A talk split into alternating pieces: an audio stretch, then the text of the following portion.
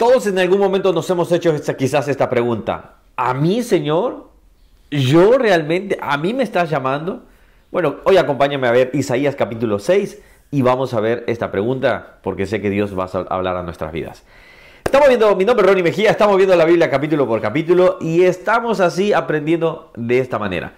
Isaías capítulo 6 es un llamamiento especial. Empieza diciendo, en el año que murió el rey Usías, y el rey Usías, solo para hacer una referencia, fue entre el año 809, 759, 700 ahí, 50 vamos a decir, en el cual el rey Usías sí fue un rey bueno, empezó muy bien, reinó 52 años, casi la gran, la gran mayoría de reyes que reinó bastante tiempo, tuvo una buena vida ante Dios.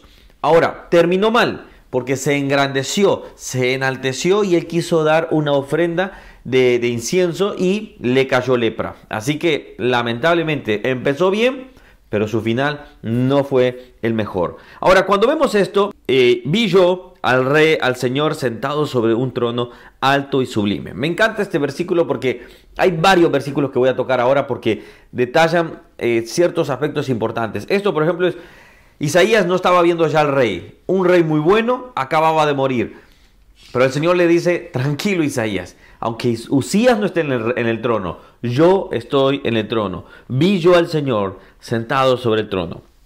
Cuando vemos el versículo 2 al 4, vimos que eh, se miran serafines y algunos llegan a decir que estos son querubines. Déjame en los comentarios qué piensas tú, si son los serafines, son querubines o son dos seres ah, diferentes en la Biblia. Déjame tus comentarios, espero verlos por ahí. Ahora, fíjate bien este aspecto. Acá vemos en el versículo 6, Isaías eh, dice que él es de labios pecadores. Él dice, Señor, soy labios pecadores. Dice, entonces dije, ay de mí que soy muerto, porque siendo hombre inmundo, lo que Isaías está, se está dando cuenta es su propio pecado. No es un tema que nosotros queramos repetir mucho, pero es que hasta en cada aspecto nos tenemos que dar cuenta que frente a Dios, aún hasta los querubines, aún hasta los serafines, aún hasta esos seres que están en la presencia de Dios, se tienen que tapar ante tal majestad y tanta santidad. Más cuanto nosotros que somos hombres y mujeres pecadores, que debemos de darnos cuenta de esto. Y alguien podría decir, pa, pastor, pero usted repite mucho el tema de pecado, pecado, pecado, pero es que lo que somos. Hemos sido pecadores, fuimos pecadores y tenemos que decirle al mundo, están en pecado, están en contra de Dios.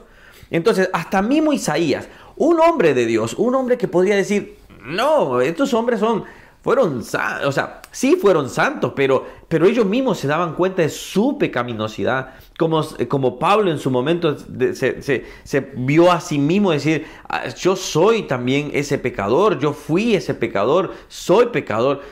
No somos ya llamados pecadores ante Dios, somos santos, somos justificados, pero la condición humana sigue estando.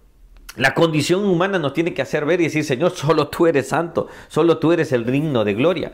Ahora, mire bien lo que dice en este caso, ya llegó al versículo que quiero tocar. Versículo del 8 dice, Él dice, ¿a quién enviaré? Y si nota, hace una referencia a quién enviaremos. De esta manera podemos ver hace la pregunta, Dios no usa robots. Y aquí estoy entrando ya en el tema que quiero tocar ahora. Dios no usa robots. Dios quiere usar seres humanos que han sido pecadores, pero que ahora han sido justificados, perdonados, para poder servir a otros. ¿Sabes? Esto es lo que me encanta de Dios. Y aquí es donde está el, núcleo de este video. Y es que Dios no quiere, no, si Él quisiera usar robots, haría así y usaría robots, usaría nos, nos, pondría en un chip y ya seríamos automáticos y, andaríamos así y hablando directamente. Pero Dios no quiere utilizar robots, Dios quiere usarte a ti y me quiere usar a mí. Por eso cuando yo me hacía esa pregunta al principio, que cuando era, iba creciendo espiritualmente y que muchos le hemos hecho, creo yo, es decimos, yo Señor, ¿a mí me quieres usar? ¿Tú quieres usar realmente a Ronnie Mejía? Que es simplemente un, hombre, un, un pequeño salvadoreño, y digo pequeño en el sentido porque soy pequeño, pero en el sentido de decir, cuánto Dios tiene confianza en nosotros. Cuánto Dios quiere usarnos. Podría usar los serafines, podría usar los ángeles, podría usar cualquier cosa, las piedras que siquiera quisiera usar. Pero Él quiere usar. Y Él hace la pregunta, ¿a quién enviaremos y quién irá por nosotros? Y cuando hace esta pregunta, se da cuenta Isaías y dice, respondiendo yo, heme aquí, envíame a mí. Y esa es la actitud que debemos de tener. ¿A quién quiere usar Dios? A ti y a mí. No quiere usar, si él hubiese destinado querer usar ángeles, ya lo hubiese hecho. Pero quiere usar a, hombres y mujeres que fueron pecadores para que le muestren a otros que han sido, que son pecadores. ¿Qué termina este, este capítulo? El capítulo termina en un momento en el cual manda a Isaías a predicar a un pueblo que cerrará sus oídos, a predicar a un pueblo que no va a entender. No importa si las personas no entienden, no quieren entender, permítanme acá, no quieren entender lo que es el mensaje de Dios. Lo importante acá de nosotros es que nosotros podamos ir y predicar a esas personas. Ir y poder decirle a esas personas, hay un Dios en los cielos, hay un Dios que te quiere salvar de su juicio. Cuando me doy cuenta de esto, me doy cuenta que Dios es grande.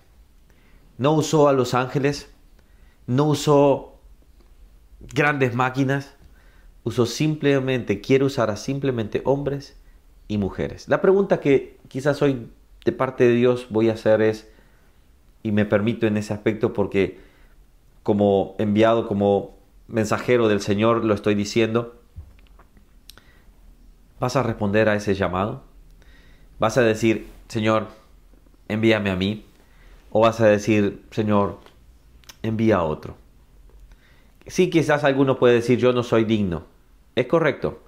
Lo que dice 1 Corintios lo deja bien claro sino que, 1 Corintios 27, sino que lo necio del mundo escogió Dios para avergonzar a los sabios, lo débil del mundo escogió Dios para avergonzar lo fuerte, y lo vil del mundo y lo menospreciado escogió, escogió Dios, y lo que no es para deshacer lo que es. La pregunta es, ¿quién va a ir? ¿Y cómo será tu respuesta? Puedes decir, quizás en un momento, Señor, yo soy poco, y nada pero Dios te mira como un varón y una mujer de Dios. Un hombre y mujer valiente. Ve y predica la palabra de Dios. Oramos, Señor, muchos hemos menospreciado nuestras vidas y con mucha lógica, Señor. Simplemente éramos lo insignificante. Pero en este momento, al hablarnos tú a nuestros corazones, por medio de Isaías, que él mismo preguntó, Señor, soy inmundo, pero él terminó diciendo, Señor, envíame a mí. Entiendo que para salvar a aquellos hombres y dar el mensaje de salvación de Cristo Jesús, tú no quisiste usar robots ni ángeles. Me quieres usar a mí. Señor, que esta palabra cale en cada corazón y pueda, Señor, hacer un eco de que tú quieres usarlo. Que no haya más excusas, sino que digamos, digamos todos, heme aquí, Señor, envíame a mí. En el nombre de Jesús. Amén. Gente, que Dios les bendiga. Seguimos, es mucho, cada capítulo tiene muchas cosas. Perdónenme si me extiendo un poquito más, pero es necesario. Creo que cada detalle puede ser importante y hay algunos que les pueden ser de bendición. Así que perdónenme si me extiendo un poquito más de los minutos que normalmente lo hago, pero bueno, esta es la idea que podamos aprender. Que Dios les bendiga. Déjame tu comentario. Si no te has suscrito, suscríbete. De lunes a viernes estamos viendo la Biblia. ¿Y sabes que cuál es la idea de este video? Ser un pretexto para que tú leas la Biblia. Así que si es así, termina ahora de leer todo el capítulo y toma el versículo que Dios habla a tu vida. Que Dios te bendiga. Nos vemos el día de mañana. Chao, chao.